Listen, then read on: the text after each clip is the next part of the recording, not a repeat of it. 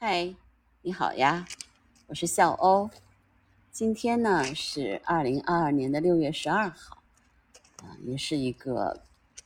阴雨天。北京呢，这个阴雨天已经持续了一段时间了，嗯，时间呃就差不多三四天了吧，一直都没有太阳，而一直在下雨。嗯，昨天晚上的雨还挺大的。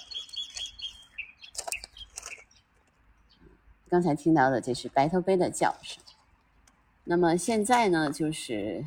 这种在一种阴雨天有一个好处，就是温度不是很高。那么今天是。十八呃十七到二十八度，温度还是挺低的，尽管有一些闷。嗯，晚早上的时候呢，因为有一点小雨，所以呢，其实鸟呢还比较活跃。但就是我有一个观察，就是鸟类其实很喜欢这种呃比较阴雨的这个天气，不是特别喜欢大晴天。就是他们观鸟的人经常说“ 晴天无好鸟”，就是。鸟的时候，它比较喜欢阴雨天气，嗯，但是这个时候呢，就是可能这个空气湿度啊，对它们是合适的，所以它们反而比较活跃。今天早上，像四生杜鹃呀，呃，然后这个银喉长尾山雀、金翅雀，嗯，包括这个麻雀都很活跃，还有这个我看见了，呃。星头啄木鸟，嗯，星头啄木鸟是小的，大的带着小的，就是实际上已经是出，就是出出壳，而且有一定的自己的这个独立能力了。它的这个育雏是这样的。然后我发现这个喜鹊也开始在这边筑巢了。嗯，三宝鸟还是一样，就是它是在这边这个巢，反正是至少是它的备用巢吧。因为我现在目前为止，我不敢肯定他们到底会不会在这这个筑筑巢，然后这个采就是这个孵蛋。目前看起来呢，至少这是他们的一个备用巢，因为它经常会飞到里面去，嗯，然后也停留很久，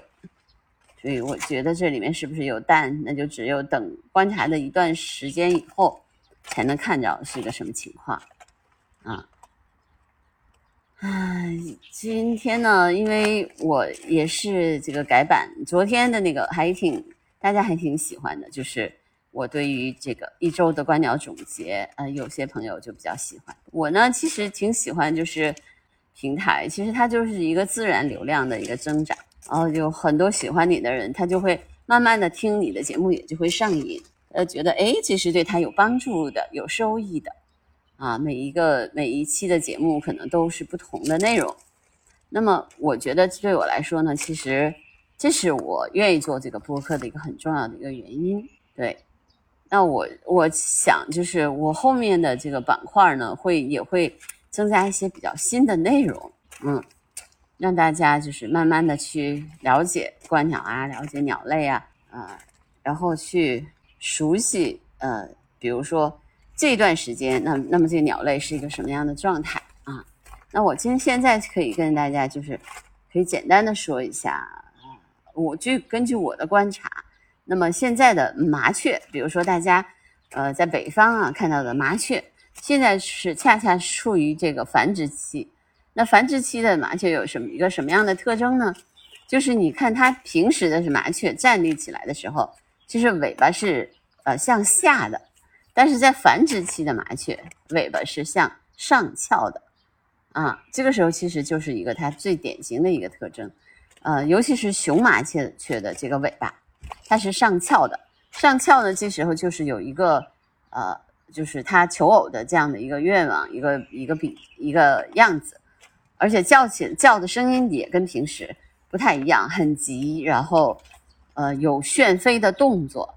就是。跟呃之前我们看到平时的麻雀的飞翔的动作不一样，就是两只在那儿就是飞翔的时候，它有一个炫技的飞行，这是鸟类的一个非常重要的一个特征。像我昨天，呃，那么在做完播客之后，其实我就在昨天晚上就看到了两只山宝鸟的炫技飞行。那么他们俩特别像那个航空表演，就一会儿这个呃在天上就是各自飞，一会儿又。又在天空的时候，好像要撞在一起，但是其实并没有，他们只是合在一起，然后继续飞，然后一会儿又分开，呃一只飞到这个塔上，另外一只呢又又飞过来，继续就是鼓励它让它飞翔。所以我觉得就是这种感觉，嗯，就是在鸟类的繁殖季特有的一种行为方式。啊，这个是我想跟大家分享的，就是繁殖期的鸟类到底是个什么样子。嗯，大家就要去仔细的观察，就能发现非常不一样的呃，就是结果。就是作为观察者来说，如果你今天的观察和明天的观察都差不多，其实你有的时候会觉得，这不就就这样嘛，就很枯燥，没意思。那你整天看什么呢？对吧？但是如果你注意到这种观察的，就是这种不一样的东西之后，你就会哎觉得这个这才是最重要的。那就是我们其实对于这自然的理解，是通过你的观察而看到的。你的观察才能解得到这种结论，就是我们到底看到了什么。嗯，你看，我是刚才我停下来的原因是，这个很矮的一个桃树，它其实应该是去年才栽的，但是它已经在结桃子了。那桃子很小，但是很红。那就是繁殖期的鸟类，我觉得除了这个行为以外，它还有另外一种，呃。东西非常重要，就是繁殖语。我们大家可能这个要注意，听到的话就会注意到，我会在这个播客里面总在讲繁殖语的鸟类和和这个非繁殖语的鸟类的区别很大。这个也是希希望能够跟慢慢在我的播客里面慢慢跟大家讲什么叫繁殖语哈，繁殖语的呃样子是是就是大概是一个什么样的情况。所以，所以你看，就是不同的时期，鸟类的那个行为方式也是不同的，包括它的颜色，啊，呃，整个的样貌都跟之前有很大的区别。啊，这只是三斑鸠还是朱颈？我看看，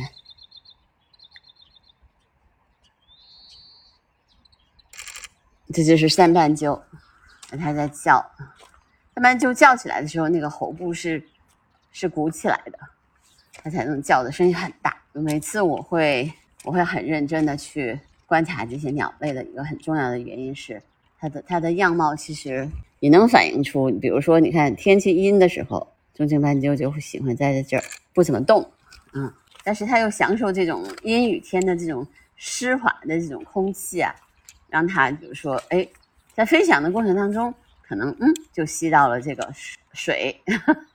对吧？就是不一样的嘛，嗯呃，你看今天就啄木鸟就非常活跃，这星头啄木鸟在在这个园子里面就很活跃，因为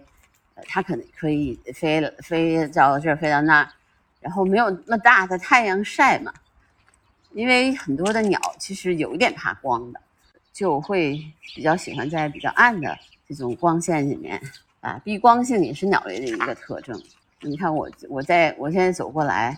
有很多的麻雀都在这个树丛里面、草丛里面。现在其实是有一点小雨的，所以我是我是带了一个就是雨伞，但这雨伞呢是跟别的那个雨伞不一样的，是它是直接戴在头上的，就解放了我的双手。哈 哈